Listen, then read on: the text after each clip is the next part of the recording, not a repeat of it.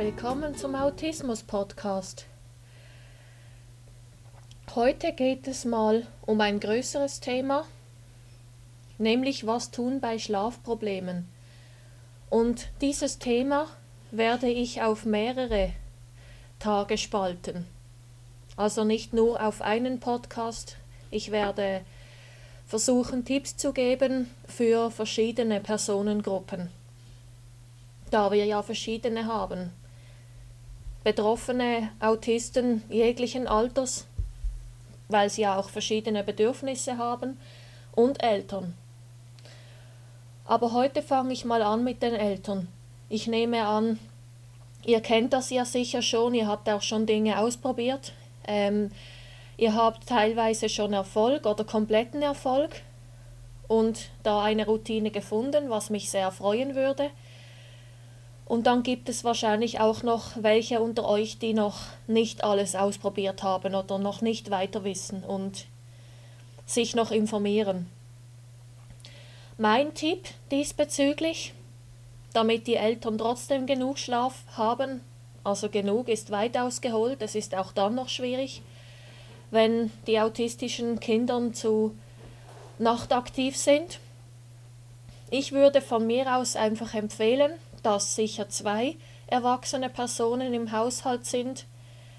Wenn jetzt die Eltern nicht mehr zusammenleben und auch kein neuer Partner im Haus ist, dass ihr eine gute Freundin bei euch übernachten lässt oder ein anderes Familienmitglied, klar mit oder ohne Bezahlung oder andere Gegenleistung. Ich nehme an, das macht ihr selber aus untereinander.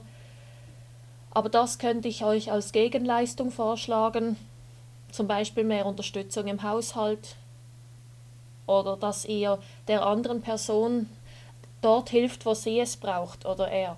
Aber jetzt bleiben wir beim Thema. Ich empfehle zwei Personen aus diesem Grund, damit sie sich abwechseln können in der Nacht. Einmal ist die Mutter zuständig, die Nacht darauf der Vater oder die andere Person. So haben es Fleischmanns gemacht.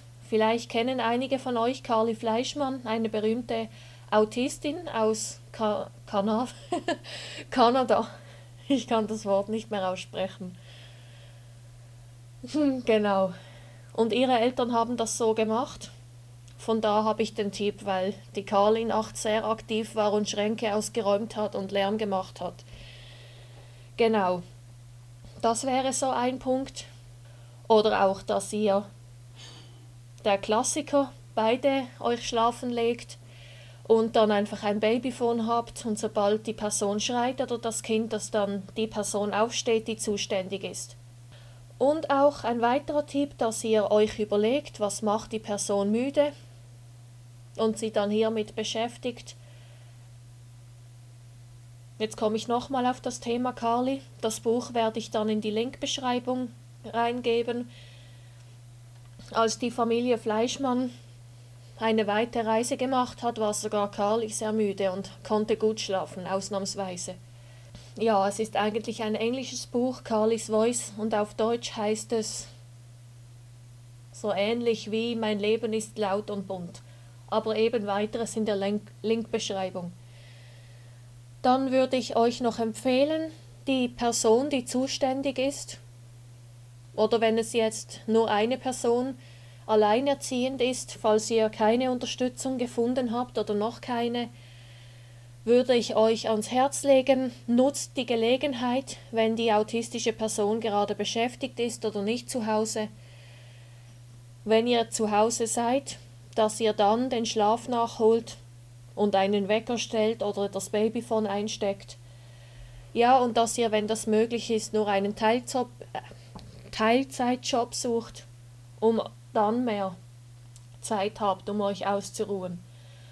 Und wenn das schwierig ist mit der Arbeit, würde ich euch raten, holt euch Hilfe bei einem Psychologen oder Psychiater, nein, besser beim Hausarzt, und erklärt die Situation, ich kann nicht schlafen, daher kann ich nicht arbeiten, jetzt droht mir die Kündigung und dass ihr diesbezüglich eine Lösung sucht.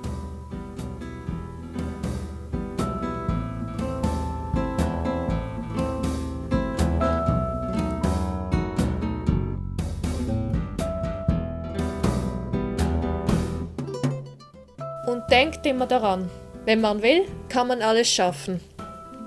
Ich würde mich sehr freuen, wenn ihr meine Seiten besucht auf autismus.live. Und folgt mir doch gerne auf den sozialen Medien.